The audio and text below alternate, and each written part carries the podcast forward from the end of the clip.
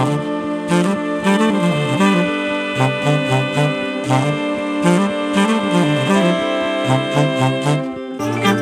ッドバイブスミッドナイトラクザ by 倉園慶三こんばんは。ただいま3月29日水曜日の午前3時21分です、えー東京はですねこの数日ちょっとね雨が降ったりしてかなり寒くなってるんですが、えーそんな中ですね私の住んでいるこの南大沢では桜が満開になりましてね、えー見事な景色なんですよ。うちの前に一本の遊歩道がねこう貫いていまして、え右に行くと小山代理公園。これがだいたい1.2キロぐらいかな。そして左に同じようにやっぱ1.23キロ行くと駅があるんですよ。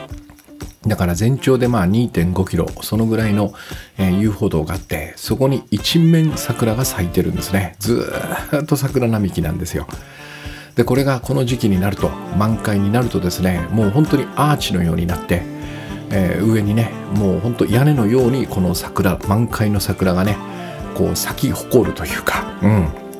えーそしてそれを私はまあ左に毎日毎日そのあ、えー駅に向かってねこの桜並木の中歩けるという、まあ、絶好のロケーションにいるんですけども、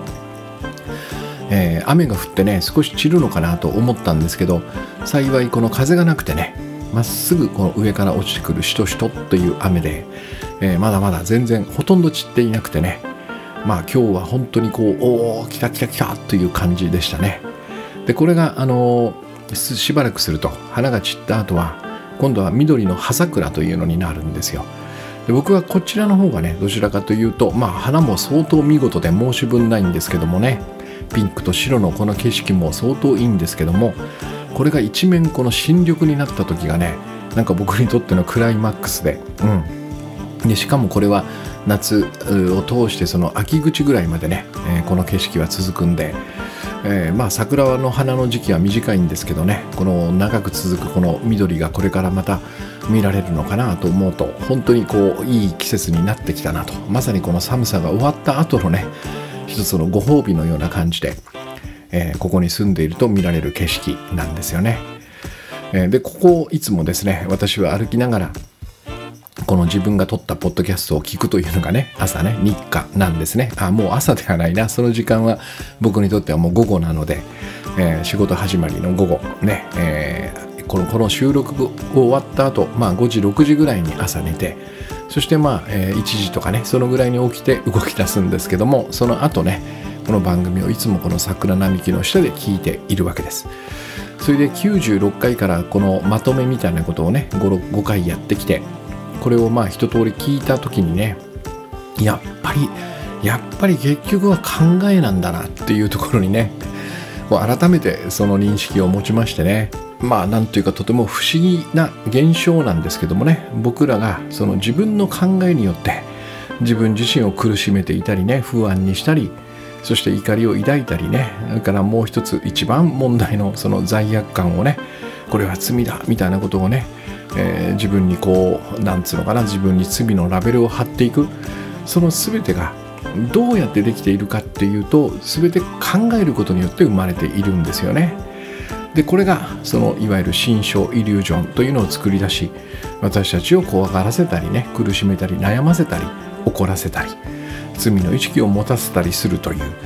うん、だからまあその人生というねそういうこの視点で見たとしてもなかなかこの僕らがこの幸せを感じて平安に生きるというねこれが難しいなというその原因はやっぱりこの自分の考えなんですよね。えーでそしてまあ私のお話このいつも話してるこのグッドバイブスみたいなところにねフォーカスしたとしても、えーここからいろんなことをこうやっていくんだけどもその最初の難関というのがねまさにこの考えをどうするかっていうことなんですよ。まあ、できれば手放したいんですけどもねでもまあその、えー私たちの中にいるこの番組でお話したそのガーディアンがね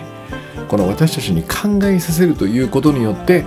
えーこの心象を作らせそして自分を動かせないようにする、ね、もしくは人を攻撃するようにするっていうふうにこう僕らは持っていくのでね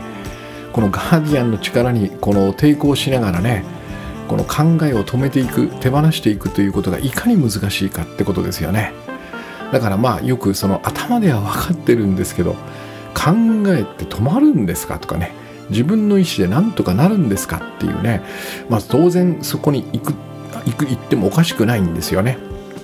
うん、でもこれをやっぱり何とかしないと、あのー、先に進めないというかえー、この、えー、5つまとめたお話もね全ては大体多くの場合その考えるってところに行き着くんでねこれをやめましょうという、うん、だからちょっと改めてねこの101回目まあ、ある種のこの仕切り直しみたいなとこ意味も意味も意味合いも込めてね改めてこの考えとどう向き合っていけばいいかっていうお話をね今日はしたいなと思います。まあ、私もあの2019年のね「グッドバイブスご機嫌な仕事」という緑の本でも、まあ、このテーマはとても重要だなと、えー、私たちのこの考ええー、良くない考えっていうのかなこれをどうにかしないと本当にご機嫌な仕事なんてのは絶対無理だよねっていうんで、まあ、当時自分がやっていたことはあの本に書いたんですけどもね。あれからまあ4年が経ちその間も私はこの絶え間なく この自分の考えを手放すトライをずっと続けていましてまあ幾分かはねこのブラッシュされブラッシュアップされたものもあるんでそれをちょっと今日まとめてみようと思うんですけどね、えー、主にそうですね。5つぐらいのポイントがあるのかなと思います。まあ今日全部話せるかちょっと微妙なんですけどね。やってみないとわからないんですがえー、5つぐらいのことでなんとかなるんじゃないかなっていうふうに僕は今やってるんですけどもね。まずその前提このステップ0ですね。5つの前のその0ステップ。ここはその僕らの考えとは何かっていうねここをしっかりと認識しておくというね、えー、その段階なんですが要は、えっと、僕らのその思考というのはね、えっと、まずはその緑の本で書いた意味付けをするんですね。えっと、これはこういうものだっていう判断解釈です。でこの判断解釈が、えっと、ここから少しね信念みたいなものに強まっていくんですね。えー、それそうなると、えっと、これはこういうものだからこれはこのように見るべきだっていうようなね形に変わる、まあ、自分に命じてるわけですねこれをこのように見なさいでこれが、まあ、私たちの信念みたいなものになるわけ。でこの信念までいくとえー、いつも言っている心の像心象が出来上がっていくわけですね。これはこのように見るべきだって最初にもう決めているということ。まあ分かりやすく言うと例えば嫌いな人がいましたとね。で嫌いな人がいるということはもうこれをこのように見るべきだという心象が出来上がっていると考えていいわけね。もちろんその人にいろんな原因みたいなものはあるのかもしれない。でもそれがどうやって出来上がっていくかっていうこのプロセスは最初にまず嫌いだな嫌いだなこいつっていうこの意味付けをするわけですね。判断解釈をするわけでそうするとその次にこれはこの人は嫌いというふうに見るべきだっていう、まあ、ここ自分に命じる信念が生まれる。でこの信念が、えー、まさにこの信念通りの像を僕らの心の中にこう結ぶわけですね。でそうすると、えー、ここから、えー、あの緑の本に書いたようにねまあなんかこのプロジェクションマッピングのようなものが僕のまあそうだねおでこの辺りなのかなその辺りからこのバーッとね映写されてその人にこのこの人をこのように見るこの人を嫌いと見るっていうこの映像がこう映し出されるわけね。で僕らはそれを見ているということ。だから心象を見ているというふうに私はいつも言っているわけね。で一方で、えっと、そのような心象を映し出さないものっていうのもあるわけね。これはまあいわゆるえー、僕らが意味付けをしていないもの。つまりこれは現実なんですよおそらく。例えば空を見上げますと。そうすると、えー、この吸い込まれそうなね青い空がぶわーっと広がりますよね。でこの時まあほとんどだけど多分僕らは意味付けをしてないんですよね。でしなくても目に飛び込んでくるし、えー、っとそれをどうこうできるようなスケールではないので、えー、もうそれを受け入れるしかないんですよ。まあここでまあね、空は青いものだよねっていうそういう意味付けを持っていて、えー、パッとパッと見た瞬間にはい青空ねみたいなこういう見方をすることもできるできなくはない。でそうではなくて、えっと、空って青って限らないよねみたいなことを僕らはねえっと、自分に言い聞かせることもできるわけね。つまりこれは意味付けを信じるなよっていうような見方をすることもできるわけ。でそうするともっとこの五感がブワッと働いてね解像度が上がっておお確かに青一色じゃないねとかね。あ毎日やっぱり同じ青でも全然違うねとかね。よく見るとこの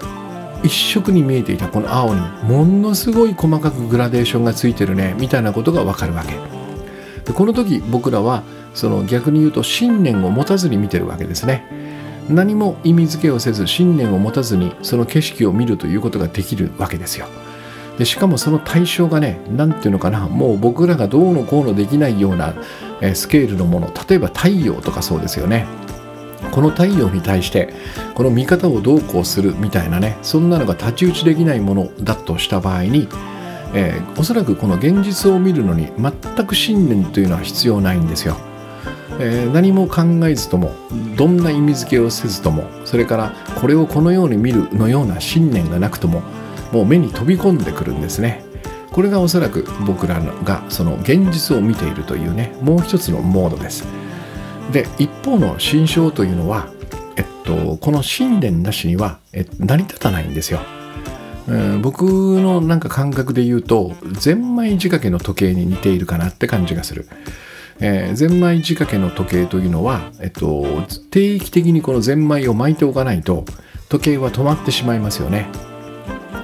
だから、えっと、いつも僕らはその時計が止まる前にこうゼンマイを巻く。そうすると永遠に時計は動き続けてくれるわけね。これと似ていて心象というのも時々、えー、これはこのように見るべきだったんだよねっていうような確認をしないと消えていってしまうんですね。え、でその嫌いだと一回意味付けをして嫌いというふうに見るという信念を持って、えー、この人は嫌いだという心象が出来上がった相手でもえー、放っておくとですね例えばその人がすごく自分にいいことをしてくれたりとかする。でそうするとあれあれあれこいつ嫌なやつだったんだけどどうしたんみたいな感じでその現実と心象がずれてしまう。でそれだと困るんですね。だから例えばその僕に何かいいいいことをしてくれた時でもいやいやこれはご機嫌取りだよとかね。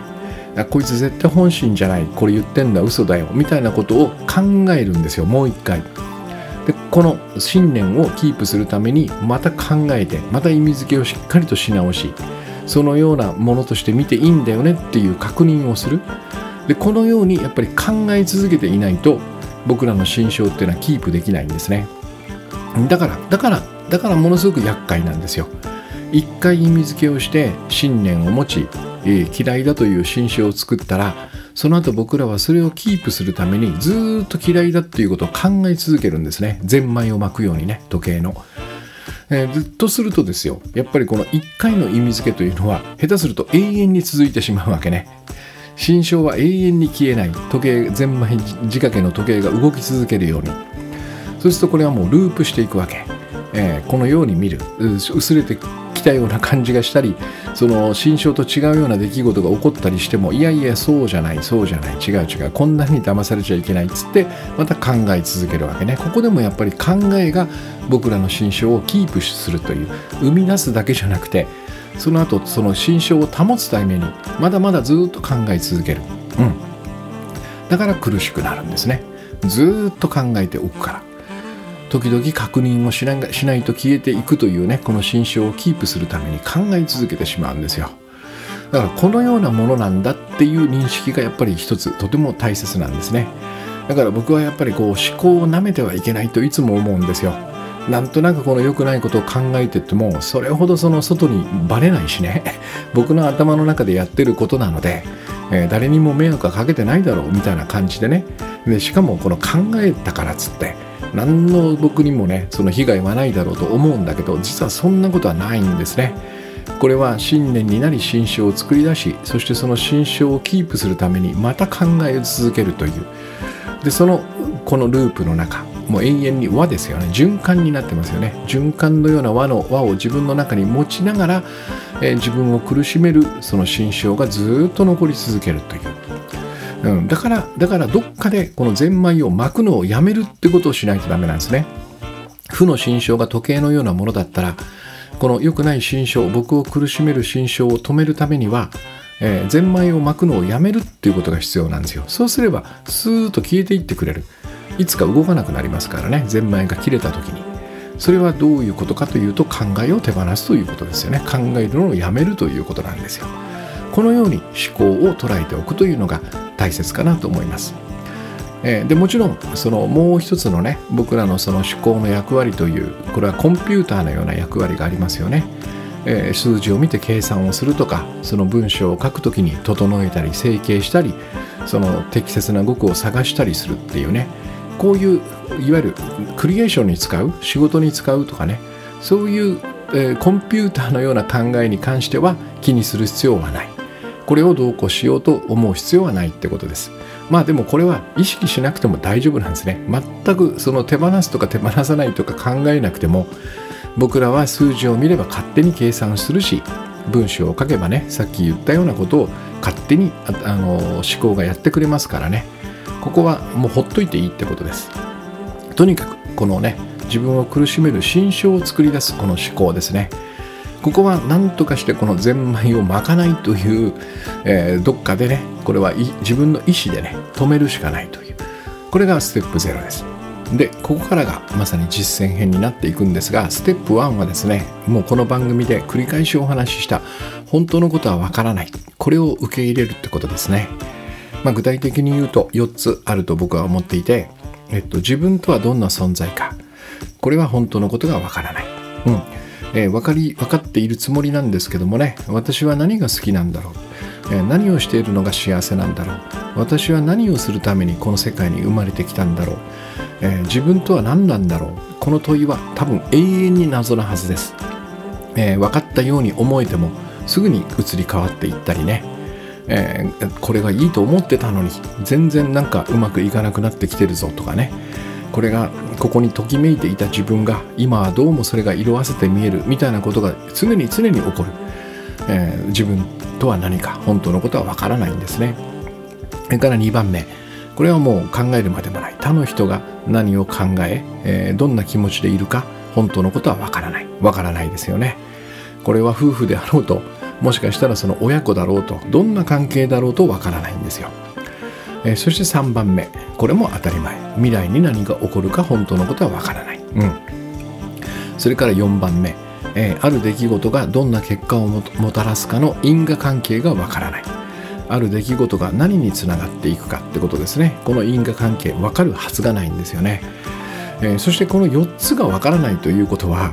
基本的には僕らはねこの自分を取り巻く人生全てここについて本当のことがわからないってことなんですよまあだから考えようとするんだけどね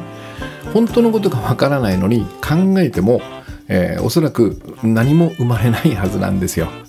なんかね、これだけ聞くと、ちょっと悔しい感じがするんですけどね。いやいやいやいや、いやいや、だからつったって考えないって、その、それはないでしょう、みたいな感じはするんだけど、よーくね、よーくこの見直してみると、いやでもこの、自分について、他の人について、未来について、因果関係についてわからないんだとすると、考えることに何か意味があるのかなっていうのはねこれはまあ自然の成り行きでそこにたどり着くと 僕は思っているんですね。でしかもこれが私にとってその考えを手放すということにものすごい貢献してくれている。非常に役に立ってるんですよ。だからもう今ではですねこれ嘘じゃなく僕はもう自分の考えというのはほぼほぼ全部信じてないんですね。なんかこの下手な考え休むに似たりみたいなことがあるけど僕はもう考え下手な考えじゃなくて考えることがもうほとんど意味がない。休んでるのと同じ。もしくは休んでる以上にねえー、良くないこと。だって心象を作り出して苦しくなったりするってね、えー、ただ休んでるんだったらまだいいんだけど、えー、考えって本当に意味がないなっていうふうにもう信じるしかなんか一かけらも信じてないんですよ。これは嘘じゃなくて本当にそうなの。でこれはなぜそう思えるかというと本当のことはわからないっていうことをまあ受け入れたからなんですね。だから時々時たまそれでもねやっぱりこの僕らは無意識のうちに何かを考えるこの生き物なので私も例えば困ったことがあったりするとね、えー、ついついそのお風呂の中に入っている時とか、えー、電車に乗ってる時とかにぼんやり考えている時があるんですよ。気づかないうちにね。でその時にあ考えてるな俺っていうことにねパッとこう気づいたら、えー、即座に「いやいや何やってんの俺は」っていうふうにこう言えるんですよ。なぜか本当のことはわからないのに何やってんの？って当たり前ですよね。全然不思議ではない。その感じがあるのでこの時にもうその止めようとかやめようっていう気に無理やりではなくてね自然にいや意味ねえしっていう感じでこう止めることができるんですね。で時にはえっと、その途中を気づかずにね結論を出してる時とかもあるんですよ。そっかそっかこうすればいいんだって言ってね。その瞬間ですよ。いやいやいやお前今考えてその結論出したろっていうツッコミが自分にできるんですね。それ絶対やめた方がいいからって。なんで？いやだってなん本当のことがわからないのに自分で考えてこうこれが正しいって今思ったでしょってはい思ってますと。やめようやめようそれは。本当のことは分かってないんだからっつって僕は必ず取り消しますね。この結論はほぼほぼ使わないようにしてる、えー、結果としてそうなることはあるんだけどよしいいのが思いついた。これをやろうみたいなことはストレートにはいかないようにしてますね。気をつけていますね。本当のことはわからないのに考えてしまって出したことだから。で一方でこれは後でちょっと説明しますけども僕はひらめきの方はあの圧倒的に信じてるんですよ。まあ、つまり考えずにね、えっと、降りてきた結論みたいなものねこちらの方は疑わないように逆にしてますね。あこれひらめいたなっていう方は、えー、あれやこれやここでもここでも考えたくなるんですけどね本当にそれでいいのかみたいなねここはできるだけ疑わずにその通りに従うというふうにしてるんだけどもその反面この考えに関しては本当に信じていないんです。でこのようにだから本当のことはわからないを使うと、え、まずはねきっかけとしてはこの手放すきっかけとしては悪くない。でここから2番目に行くんですね。つまりつまりですよ、え、僕らはやっぱりこの考えに対してねと圧倒的な信頼を寄せすぎているってことですね。本当のことがわからないのに考えれば何かわかると思っているっていう。だからこれはまあ昔からその言われてきたまあ教えられてきたことでもあるんだけどね。困ったら考えなさいと。よく考えればね必ずなんか道が開けるからとかね。それから、えっと、考えずに動くのは愚かだっていうね、えー、だから失敗するんだよっていう。失敗したのはよく考えなかったからみたいなこと、えー、この教えこれをですねもう疑うというかこれは嘘だなっていう感じが僕はしてるだからこの考えに対する神話みたいなものをねこれを手放すってことですね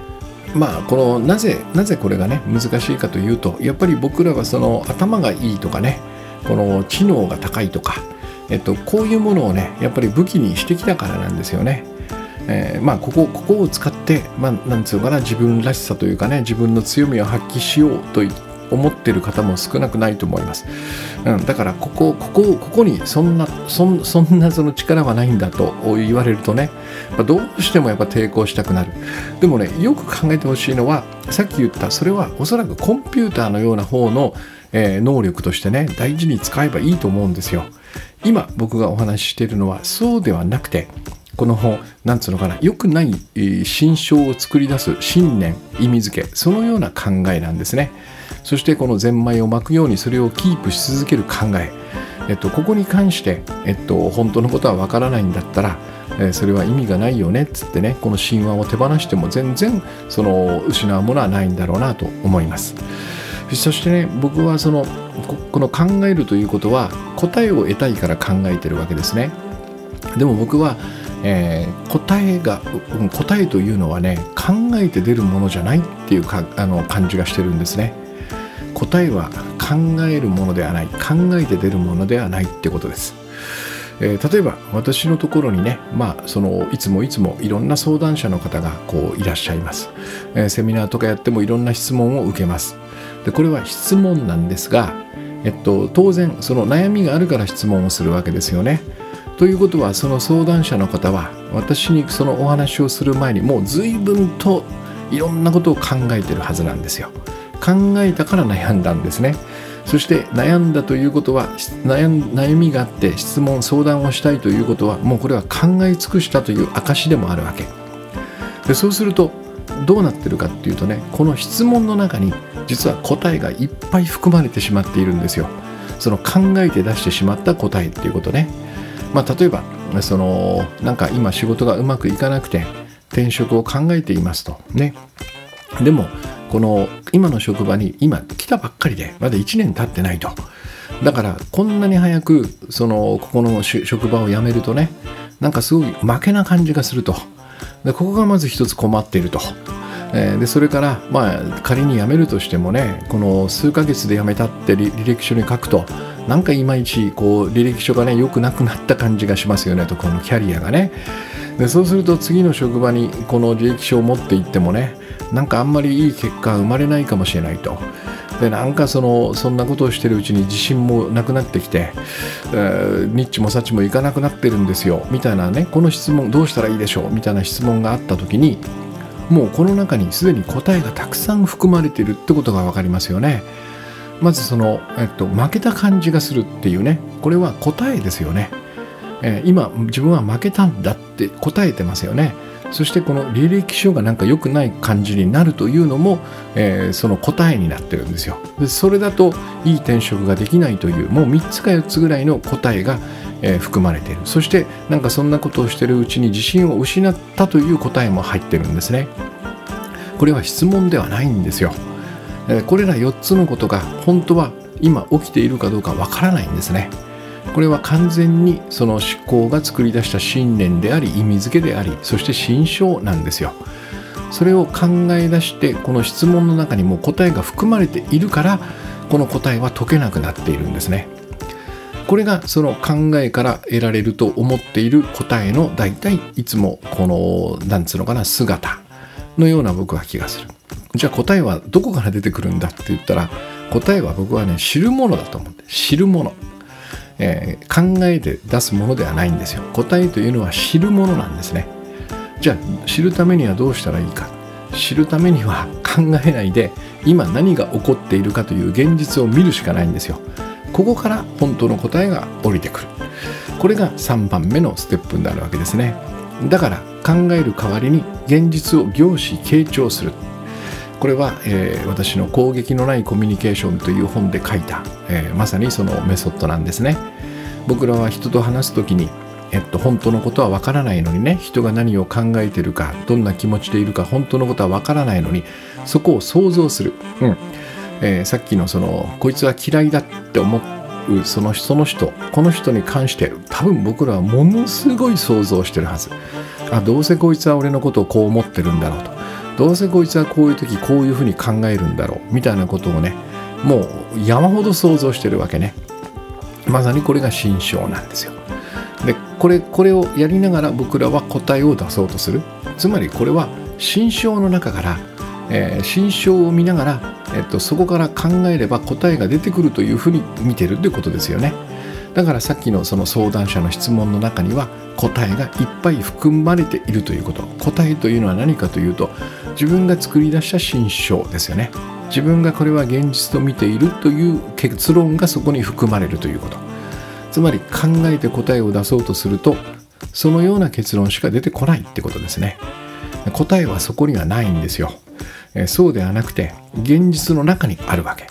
だから答えは考えるものではなくて知るものだと僕は思うわけね。つまり現実を凝視傾聴するということです。えー、あのグッドバイブスの公式ウェブというのがありましてね、えー、そこにあのロゴがついてるんですね。グッドバイブスという。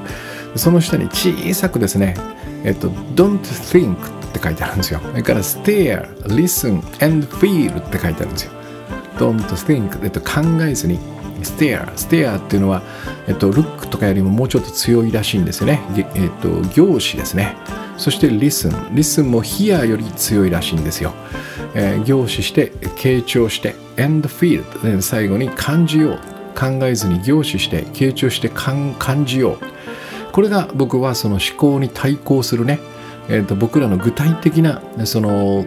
あり方というかね行動の仕方だと思ってるんですね。えー、っと考えれば必ず僕らは想像してしまいます。だからそうではなくて目の前にあるものをもう一度見直すんですね。そして聞き直す。そしてそこから感じ取るってことですね、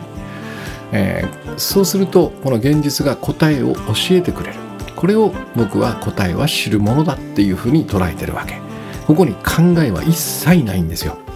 見て聞いて感じればその場その瞬間に答えがふわっと浮き上がってくるわけね。どうすればいいか。だからもう一度例えばさっきの相談者であればね自分が働いている職場をゆっくりと見直してじっくりと見直していろんな人の話を聞き、うん、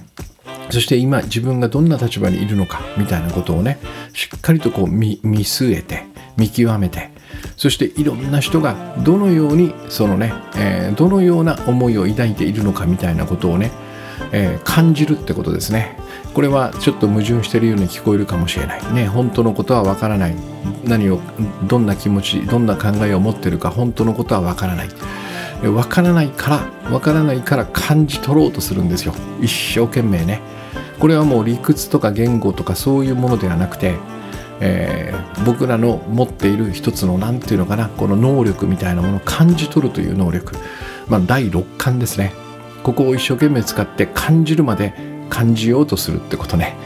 えー、それが分かる前に自分で結論を出すのが想像なんですよ。これをやらずに業種傾聴そして感じる、うん、stare, listen and feel ってことですね。これをやるってことです。もっと具体的に言うならば五感を使うということです。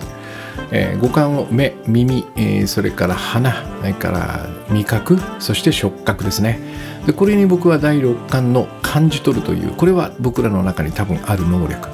まあある種そのバイブスを受け取るとかね。まさにここにバイブスが出てくるんだけども、えー、そういうものを使って現実に何が起こってるのかっていうのをね一生懸命こう感じ取るわけですね。五感六感をフル活動させながらね。でそうすると面白いことに僕らの脳というのはねシングルタスクなんですよ。何かを知覚しながら考えることはできないんですね。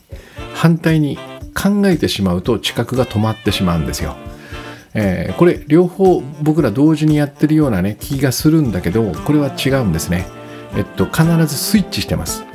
見たらその後考えてます。そして考えた後にまた見に行ってます。これ必ず入れ替わってますね。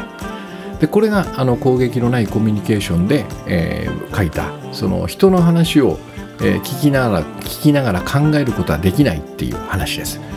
要は考え始めて例えばあこいつ今こんなこと言ったな何をこの後返せばいいかなって考え始めたらその間もう人の話は聞けてないんですね。面白いことに。でこの業種傾聴じっくり見て聞いてる間は考えが止まってるんですよ。えー、だからこれをやることによって、えっと、自動的に、ね、今日のその目的である思考を手放すということがこの動き出すんですね。まさに実現するんですよ。五感を使えば僕らの考えは止まるんですね。だから常にこの現実を見よう現実を見よう現実を知ろうというこの意思があればその間僕らは考えずに済む。そして考えない間に知ることができるんで考えて出そうとしてる答えではなくて現実から教えてもらった答えというのを得ることができるっていうことです。うん、でここであのステップ0のねステップ0のこのゼンマイの話をこうに戻るとねなるほどなるほどっていうことがねこう分かってくるんですよ。えー、要は僕らは、えっと、最初に意味付けをしこのように見るんだっていうふうに信念を持ったそしてそのように見るという通り信念の通りの映像を心に浮かべてそれをプロジェクションマッピングのようにこう映写してますよね相手に。でそれはこの心象は考えなければ、えっと、存続できない考え続けなければ存続できない。えー、でこの、えっと、ループの中で、えっと、いわゆるガーディアンである自分は何をさせまいとしてるかというと本当のことを見せまいとしてるわけ。えっと、現実よりもお前が作り出した心象を見てる方が安全だよっていうふうに僕らに言っているわけね。でここで五感を研ぎ澄まして外の現実を見に行くということは、えっと、このガーディアンの手口の真逆を言ってるわけですね。うん、だからこの手口に乗ってる間僕らは本当のことを見たくないと思ってるんですよ。これがこれが本当に不思議な罠でね。でもよくあるじゃないですか。もう顔も見たくないとかね。それから、えっと、ちょっとあの話聞いてくれないかなってその嫌ってる人が声をかけてきたらいやもうちょっとそういう話も聞きたくないですみたいな拒絶をすることがありますよね。それから例えばもう本当にこう不安でねなかなかこう手がつかないっつってずっとずっとこうやらやらずに置いたものこれ見たくないですよね。えー、開くなんかファイルも開けないとかってことあるじゃないですか。なんかこの Excel のねデータを整理しなきゃいけないっていうのをずっと置いといたと。そうするともうこのパソコンの中でそのファイルを開くことすらこう嫌になるこれは何をしてるかというと、えっと、現実を見ないっていうことをこの選択をしてるわけでその代わりに何をしてるかって言ったらこの先は大変だろうなっていう想像を頭の中でしてるわけね。考えてるわけです。現実を見るのが嫌だから、えっと、心象の方を見に行ってるっていうことをするわけね。これがまさに私たちの中のガーディアンがやらせようとしていること。なんでそれが安全なのかよくわかんないんですけどもね。でこの間言ったようにそういうように僕らを導いておいて、えー、期限間近になったら、えっと、知らん顔してそいつはいなくなるわけね。でそのケツを拭くのは僕らってことになるっていう、うん、だからあの見たくない。五感を働かせたくないと思ってる時はなるほど。このようにして僕らは考えさせられているんだなっていうことにね、まあ、気づく。ここが重要なんですよ。だからここでちょっとだけ大変なんだけども、うん、このループの中から抜け出すためにはね、えー、でもここであえてねちょっとだけ勇気を振り絞って本当のことを見に行こうっていうね。ここで五感を働かせるわけ。凝視傾聴そして感じる。これに持っていくわけです。自分を。そうするともう自動的にそれを始めた瞬間に思考が止まる。で多くの場合パッと開いたらなんで大したことなかったじゃんみたいなことになるわけ、ね、さっきのその嫌ってた人がちょっと話していいかなちょっと話せないかなって話せば多分だけどいい結果が生まれるんですよ。そうなんだ。そういうこと考えてたんだと。つつことは結構俺は誤解してたんだな。みたいなことに気づけるわけ。これが僕らの救いになるわけですね。心象考えのループの中には救いはないんです。救いがないからこの心象っていうのは、えー、僕らを苦しめ動かせなくするというこのガーディアンの目的に合致するわけですね、えー、だから、えっと、救いがあるのは外の世界この現実なんだっていうことをねしっかりと認識して、え、五感を動かすという、えこれが大事ですね、えそれこれが3番目、えつまり現実を見に行くということですね。そして4番目は今の話で言うとその僕らの思考の主導権というのは今のところガーディアンが握ってるつまりもう一人の自分が握ってるってこと。この恐れや不安を、えー、抱かせるこのもう一人のね僕らを守ろうとしておかしな戦略を、えー、してくるこのガーディアンが僕らの思考の主導権を握ってるってこと。だからだから僕らはその考えることを止めるってありえない感じがするわけ。えー、いやこんなもんは止まらないだろうと思ってるわけね。つまり僕らは自分でありながら自分の考えを自分がどんな考えをするかの主導権を、えー、このもう一人の自分に渡してしまってるってことなんですよ。だから自分ではどうにもならないものに感じてしまうんですね。でこの主導権を取り返すために、えー、思考を見張るという練習をするわけです。これが4番目ね。えー、まあ、これはそのこれをやろうとしてもおそらくねガーディアンは非常に抵抗するんだけどもでも思考を見張るぐらいだったらねえっと下手すると僕はね気づかれてないんじゃないかなって感じがするのね。まあ僕の中にそのいつも考えろというねこの保護者がいる、うん、考えなさいという。でその通りに考える。そうすると嫌な心象が湧き上がるんだけどこの一部始終を見張るということはこの保護者に気づかれてない感じがするんですよ。この見張ることまでえー、なんかきついなとかね苦しいなと思うことはあまりないんですよ。だから4番目。とにかく自分が今何を考えてるのかっていうのをねできるだけ見張っておくってことですね。でそうすればさっき私が言ったように「お俺考えちゃってんじゃん。本当のことがわからないのに」とかっていうね。えー、ここに気づくことができる。でうまくいけばそこで気づいたら手放すということができる、うん、それからもう万が一この考え尽くして結論が出たとしてもねうわーこれあの答えは知るものなのに俺は考えて答えが得られると思ってたなみたいなことにも気づけるわけね。そして何よりもこの見張るということをやることによって僕らは主導権を取り戻すことができるんですよ。なぜか、えー、思考を見張っていればこの考えをするのをやめようという意思を発揮することができるからですね。この見張る自分がいないと考えてる自分と私が一体になってしまうんですね。だからこれはもう止めることができない。自分ではどうにもできないものだというふうに思い込まされてしまう。ここを見破るためにね、えー、見破ってこの仕組みを見破って、えー、私の考えなんだから私がそれを考えるか考えないかは決めるんだよと。これはもうこの主導権を取り戻すんだよっていうね、えー、このために思考を見張るというね、えこの練習をするわけですね、えこれが4番目です。そして、えー、ここからね第5の私が最強と思ってるメソッドに行くんだけどもこの、思考を見張る自分というのが現れたらえっと、こいつをねいつもいつもその自分の頭の上っぽいところにねこう置いておけるようになったら、えっと、この見張っている自分を使えるようになるんですね。えー、実はこれが私は本来の自分だと思ってます。えー、でさっき言ったそのひらめきねひらめきというのもこの思考を見張っている自分にいつも私は尋ねるんですね。えー、この本来の自分だからね。えこれやっぱり仕組みとして多分そうなってないとおかしいんですよ。脳はシングルタスクですよねだから考えている時に、えっと、考えを見張るなんてことはできないはずなんですよ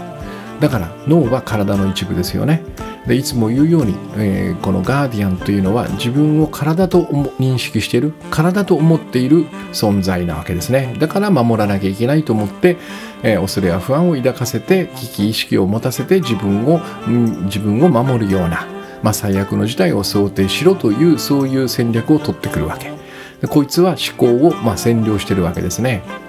でその思考を見張れる自分がいるということはこれこそがまさにもう一人の本来の自分。その私がねグッドバイブスを通してたどり着きたいゴールである本来の自分なわけですよ。でこいつは、えー、いつも言っているように恐れや不安がないんですね。そしておそらく心象なんて一切見ないわけですよ、えー、だとしたらこいつは現実しか見てないんですよね。つまり私の中にいつも現実を見ている自分が一人いるということ。これが本来の自分ですね。でこの本来の現実を見ている自分は多分答えを知ってるはずだからここにいつも聞くようにしてるんですよ。えあらゆることを聞いているんですね。これが私にとってのひらめき。考えそうになったら、えー、このその考えるのをやめてこの本来の自分に、えー、質問をしていくわけね。今こんな困ってることがあるんだけどどうしたらいいって。しばらく待ってばいいんです。しばらく待っていたら必ずそれってこうじゃないっていうイメージがふわっと降りてくる。これを私は信じてるんですね。この間一切考えないようにしています。できるだけね考えてしまうとこの見張ってる自分が消えてしまうのでね、えー、だから、えー、考えずにこの、えー、本来の自分思考を見張れる自分に対して質問をする。でそうすると最適な答えを教えてくれるっていうねそんな使い方をしている。だからこちらのひらめきの方を私は信じてる、えー、文章を書く時にも例えばこの今ねポッドキャストのお話をする時にも私はこれを使いながら話しているんですね、えー、もうそもそものその 思考をしながら考えながら話すなんてことは不可能なのでね、えー、ここから何が降りてくるんだろうみたいなことをねしっかり受け止めながらこうお話をしている。そんな感じなんです。そして、えー、この第5の最強メソッドはですねこの自分にえっと、今考えてることを全部報告するっていうやり方なんですね。この時にはもう止めようとか手放すとかそういうことは一切考えたら考えなくて大丈夫です。意識しなくて大丈夫です。えー、今じゃあ私がねああいつほんとムカつくなとかねだってこういうことするしねああいうことも言われたしまた明日行ったらこんなんか嫌な目に遭うんだろうなっていうことを考え始めそしてあやばいこれ新書を作り始めてるなって気づいたらえー、その考えに逆らわずにねこの自分の思考を見張ってるもう一人の本来の自分にこれを全部、まあ、報告するんですね。言いつけるみたいな感じ、えー、だってねあいつねこんなことも言うんだよ。こういうこともするんだよ。この前なんかねここまで俺がやったのに土壇場になってもうそれはやらなくていいとかそういうひどいこと言うんですよみたいなことを全部言いつけるわけ。ただしただしですねこの時にえっとこの思考を手放したいっていうこの意思だけは持っている必要があるんですね。えっと、なんかその友達に愚痴を言うみたいな時にそんなことは考えてないですよね。ちょっと聞いて聞いてもうひどいんだからみたいな感じでしょ。そうではないんですよ。このこの考えを手放したい。だから聞いてくださいみたいなこんな感じで報告をする。この意思だけは持っておくことが大切なんですね。でそうするとこれは私の解釈なんだけども私の感覚かな。えー、この本来の自分は心象を見ない。で私が今話していることはまさに心象を作り出すような、まあ、私の信念私の意味付けなんですね。これは現実ではないんですよ。そこをこの、えー、本来の自分がトランスレーターっていうかね翻訳者のようにそれを本当はどのように見ればいいんだっていうことを私に教えてくれるそんな感じがするんですね。なんかその本来の自分は光そして私がこの考えているこの心象を生み出すような負の考えは闇。この闇の考えをこの本来の自分の光のもとにこう置いていく置いていくような感じね。そうするとこの本来の自分がその光でこれをふわっと消してくれるんです。そうすると私がねさっき言ったその業種傾聴して見たかった現実というのを、えー、私の中で自然にこうね、えー、蘇らしてくれるような感じ。だけどこの報告をしてる間にそのなん景色が変わったりとかねそういうことは起こらないんですね。ただ何が起こるかというと心が平安になっていくんですよ。不思議なことに。何にも解決してない。未来の不安は何にも消えていないのに。このもう一人の思考を見張る自分に報告することによって不思議なことにどんどんどんどん平安になっていくわけ。でそうすると私は、えー、考えずに進むわけね。でここでもう一度おおこの平安な自分でもう一回起こっていることを見直してみよう。この人を見直してみよう。この嫌な嫌だなと思ったメールを見直してみよう。ということができるわけ。だから僕はこの5番が最強メソッドだと思ってるんですね。今はもうこれしか使ってないですね。まあ、簡単なやつはさっき言ったように何やってんだこんなの考えてよバカらしいなっつってポッと手放すんだけど結構きついやつも時々来るんですね。こんな話をねしておいて、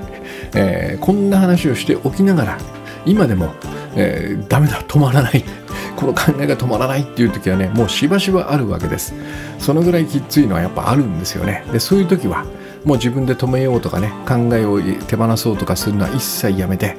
まずこの思考を見張る自分っていうのをねこう出してあ今俺はこんなこと考えてるなってあこれを見張れてる自分がいるなっていうのをねこう出しておいてあこれ本来の自分だと。はいじゃあ今から報告しますんで聞いてくださいと。この考え手放したいんだけどどうしようもないんでちょっと聞いてくださいみたいな感じで、えー、この本来の自分に全部報告します。もう一部始終ねこの隠さず包み隠さずうん、罪悪感があればこんな風に僕は今罪の意識を感じてますとかね。もうあらゆることを全部ここに報告していく。そうするとさっき言ったようにこの本来の自分が、えー、私のこの心象を作り出す考え方を、えー、現実のものにこう次第に次第にこう変えていってくれる溶かしていってくれるんですね。そして平安に戻してくれる。これをまあ今ではもう多用してますね。だからまあちょっともう12345といろいろお話ししましたけどね。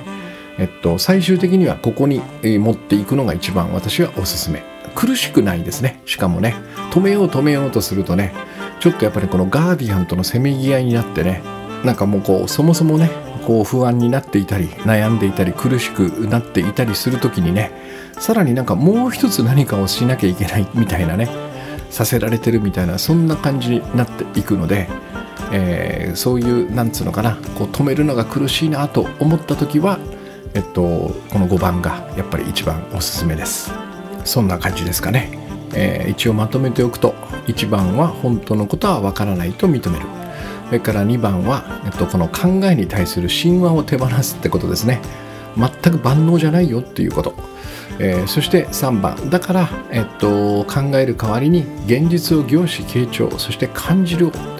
感じるようにする。凝視傾聴感じる、うん、この3つね。え現実から答えを知るんだということですね。考えて答えを出すのではなくて現実を見に行く。そして4番はこの考えるか考えないかの主導権は自分で握るということね。そのために思考を見張りましょうということ。そして5番目はその思考を見張ることができたらこの自分に報告することによってそのまま心象を現実にま翻訳してもらえる。それは平安自分の心が平安になったっていうことで分かるはず。この5点ですね。まあ、今のところ私の中ではこの5つぐらいしか答えはないんですけどもね。これを総動員すればなんとかなるんじゃないかなと思います。でもやっぱり意志が大事ですね。嫌なことを考えて自分を何つうのかなこのアンハッピーにしないというね、えー、私を幸せにするために、えー、ありもしないものを見せないようにね。このもう細心の注意を払っておくと。そこに努力を惜しまないというね。それが、えー、大きなポイントだと思います。今日はそんな感じですかね。えっと来月の4月9日からえっと、私とね佐々木翔吾さんとそして矢部聖子さんでやっている、えー、書き上げ塾という執筆教室がありましてこれは6ヶ月でね一冊の本を書き上げるというそういう、まあ、プログラムなんですがこれが4月9日から第8期もう8期なんですよね。だから8回半年なんで4年やってるってことか。うん、えー、おかげさまで続いていましてね。で今期もまあまあほぼほぼもう継続の方新規の方で、えー、あの定員が埋まりつつありましてあとね一枠あるんですよ。これをねなんとか埋めたいなと思ってまして、えー、よかったらですね是非ご参加ください、えー、でこれね今日の話と,、えーと、どこが関連するかっていうとね今ちょっとおおなるほどと思ったんだけど、え、まさにねこのひらめきで書くというねこれをやるんですよ。かなりねここは徹底して考えずにひらめくんだという。まあそのためにその目次を作らないとかね構成案を持たないとかそれからえっと、説明するのではなく描写をするように心がける。でこの描写をするためにはやっぱりね考えるんではなくてね見たまま聞いたまま感じたままを書くっていうねまさにこのひらめきで書いていくということがとても重要になっていくんですね。でこれをやるともう文章にねこう魂とか息吹が吹き込まれるような感じ。生き生きしてくるんですね。動き出す感じです。だからこのなんつうのかなものすごくこう性的な文章静か静かに敵と書いて性的これが動的になっていくというところが僕は何ていうのかな一番そのこの書き上げ塾のねえー、醍醐味なんじゃないかなと思ってます。だからなんかこの自分の文章をもうちょっと生き生きさせたいなという感じをね、えー、そんなことをこう思っている方はですね別に本を一冊書く必要はなくてブログでも何でも構いません。今あの受講生の中にはね、えっと、大学の博士論文を書いてる方もいらっしゃいます、えー、何でもいいんですどんな用途の文章でも以前はあのなんとかな会社の報告書とかねそういうものをもっといい感じで書きたいという方もいらっしゃいましたあらゆる目的に多分お答えできると思います。えー、よかったらぜひご参加ください。4月9日に始まりますんで、えー、っと、そろそろ申し込んでいただけるとね、最初にあの企画案を考えるというのを1週間ぐらいやりますんでね、この月末ぐらいから始められたらちょうどいいんじゃないかなと。まあ、ギリギリまで大丈夫なんで、よかったら、えー、ご参加ください。それから、あの、初回の講義に、えー、っと参加できないとかっていう方はね、初回に関しては、えっと、個別に対応させてもらいますんでね、ズームかなんかでね、これもあのしっかりとケアしますんでこれは企画を考える最初のその1回目の講義はねとても重要なのでねここは毎回そのフォローをさせていただくようにしていますんでえっとまあなんか初回の4月9日が NG なんですよねみたいな時もなんとかなりますんでご相談ください、えー、ウェブのフォームからね問い合わせをいただいても構いませんので、えー、そんな感じで。じゃあ今日はですねえっととにかくこの私たちの私たちのねこの心象を作りそして私たちの心を乱す、えー、悩ましい、ね、この考えというのをねできるだけ手放して、うん、何も考えずにその代わりにこの現実を凝視傾聴そして感じながらね、えー、いい一日をお過ごしください